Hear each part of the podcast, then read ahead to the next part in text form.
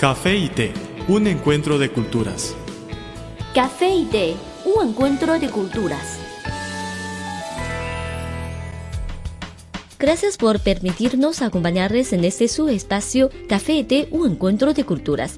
Desde nuestro estudio, Lola y Carmen les saludamos de nuevo. En nuestros programas anteriores hemos repasado la historia de la enseñanza del inglés en China y algunos debates que han surgido en la sociedad china alrededor de su situación actual. ¿Será única la situación china con el inglés?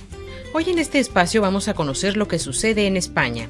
Cuando estudiaba en España, algunas veces tenía que traducir el inglés de mis amigos españoles a los angloparlantes, pues solo alguien que habla ambas lenguas puede entender el inglés que hablan. Es el problema común de muchos países, cuya lengua materna comparte con el inglés las mismas letras. Se inclina a pronunciar las letras como en su propio idioma. Un ejemplo, muchos en vez de decir sorry, dicen sorry. es verdad y a veces hace una mezcla de los dos idiomas sin darse cuenta, como por ejemplo, a relaxing cup of café con leche, una frase ya muy utilizada en las redes sociales, así como los medios tradicionales, e hizo muy conocida a la persona que la dijo, Ana Botella, alcaldesa de la Comunidad de Madrid toda una polémica. Muchos consideran que esta frase pronunciada por Ana Botella ante la Asamblea del Comité Olímpico Internacional en Buenos Aires es un fiel reflejo del nivel de inglés de los españoles. El inglés ha sido conocido popularmente como la asignatura pendiente de los españoles y parece que lo sigue siendo. Cambridge English Corpus ha realizado un estudio del que se desprenden cosas curiosas, como por ejemplo que los españoles pueden escribir because de 237 formas distintas e incorrectas. ¿237 formas? Creo que es un poco exagerado. Yo también lo creo. Bien, un poquito de música. Ahora mismo probaremos junto con ustedes.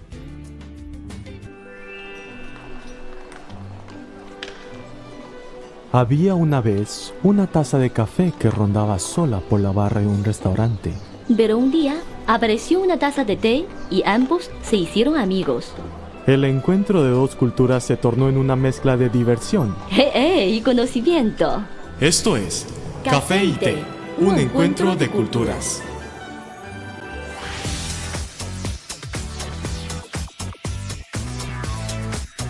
Visítenos en nuestro sitio web espanol.cri.cn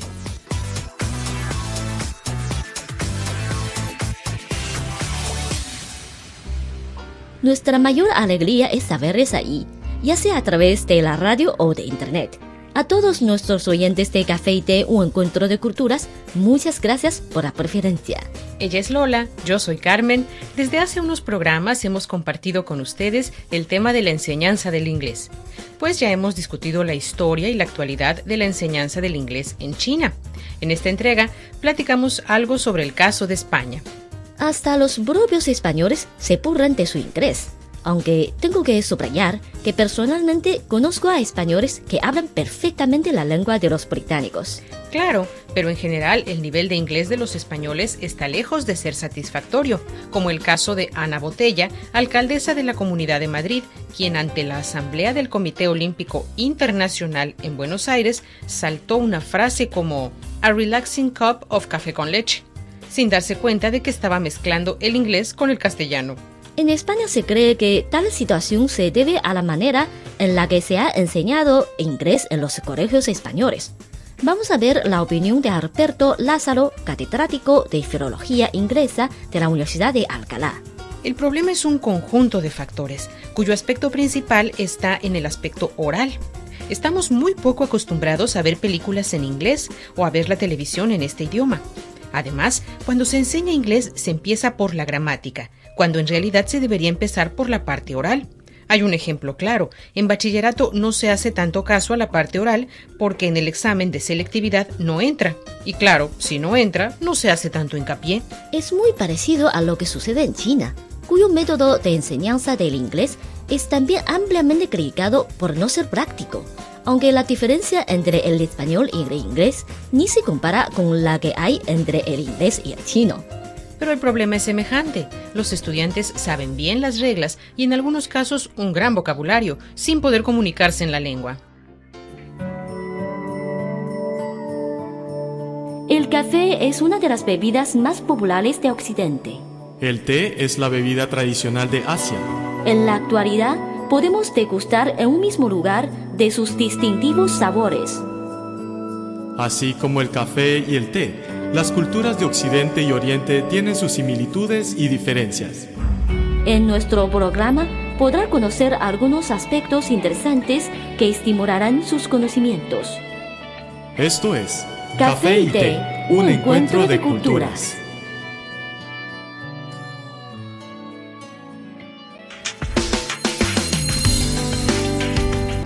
Visítenos en nuestro sitio web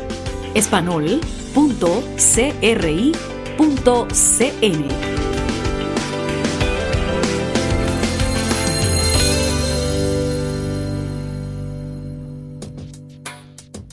Esto es Café y Té, un encuentro de culturas.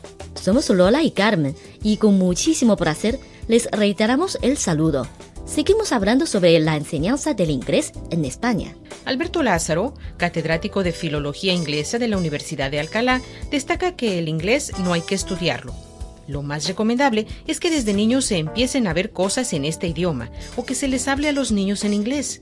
Cuando se es más mayor, también se puede aprender inglés sin ningún problema, aunque no hay una fórmula mágica como la de aprender X número de palabras.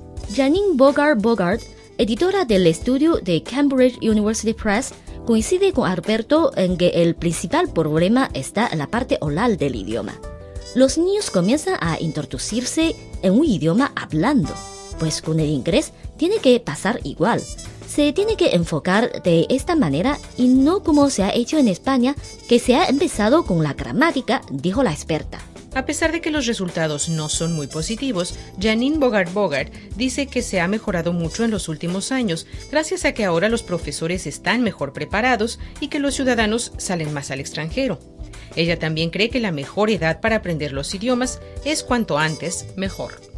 Andrés Moleno, gerente del revolucionario método Open English, explica que el problema de los españoles para aprender inglés está en que el español no pertenece a la familia lingüística del inglés. El español y las otras lenguas románicas no pertenecen a la familia lingüística del inglés, que es el grupo de lenguas germánicas. Está comprobado que le es mucho más fácil para un español aprender gallego, catalán, italiano o francés que sueco, alemán o inglés, ya que tienden a ser muy parecidos entre las lenguas de una misma familia, señaló.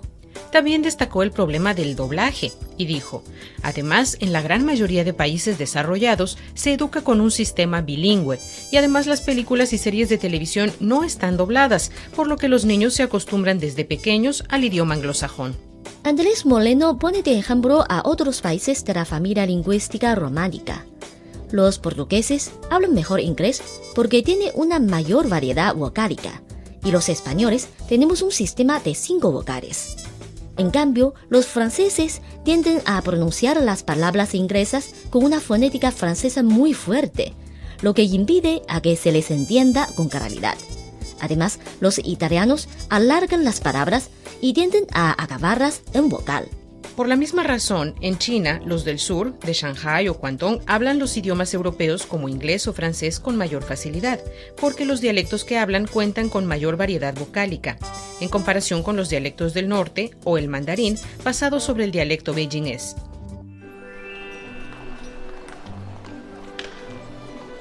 Había una vez una taza de café que rondaba sola por la barra de un restaurante.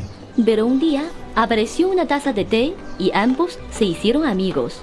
El encuentro de dos culturas se tornó en una mezcla de diversión. ¡Eh, eh! Y conocimiento.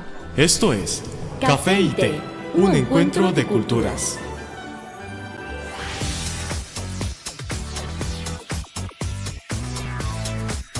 Visítenos en nuestro sitio web espanol.cri.cn.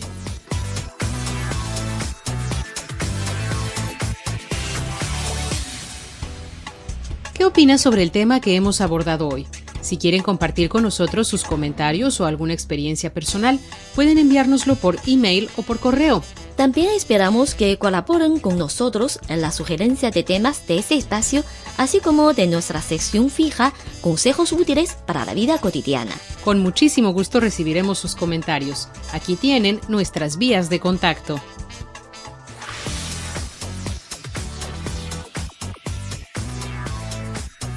Nuestro correo electrónico es spa.cri.com.cn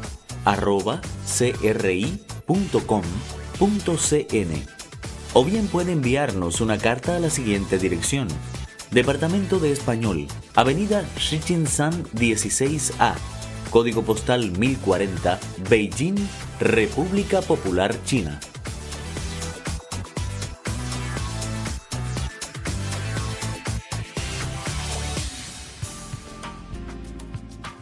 Siempre estamos a su disposición. Por favor indiquen para café y té en el sujeto de su mail o en el sobre de su carta. Hasta aquí nuestro programa para hoy. Café y té, un encuentro de culturas, es un programa hecho especialmente para usted. Desde nuestro estudio se despiden Lola y Carmen. El café es una de las bebidas más populares de Occidente. El té es la bebida tradicional de Asia. En la actualidad, podemos degustar en un mismo lugar de sus distintivos sabores. Así como el café y el té, las culturas de Occidente y Oriente tienen sus similitudes y diferencias.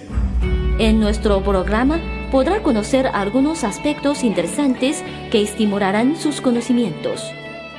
Esto es Café y Té, un encuentro de culturas.